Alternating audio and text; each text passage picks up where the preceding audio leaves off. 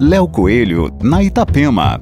Olá, ouvintes da Itapema. Após um período sem receber visitantes de maneira presencial, a Fundação Cultural Badesc reabre no mês de maio. Neste primeiro momento, as visitas são por agendamento no prédio que fica localizado no centro de Floripa. As visitas presenciais podem ser agendadas em três dias da semana, terças e quintas-feiras e também aos sábados, sempre no período da 1 às 6 da tarde. Para agendar um horário é preciso encaminhar um e-mail para a Fundação Cultural Badesc@gmail.com. Seguindo o decreto estadual, vão ser permitidos grupos de até, no máximo, cinco pessoas, a fim de controlar a circulação do público no casarão. Segue em exposição as mostras As Coisas Distantes Parecem Menores do que São na Realidade, de Dante Acosta, que fica em cartaz até 2 de julho, e Retratos Fantásticos de Carol Krugel, que permanece exposta até 9 de julho.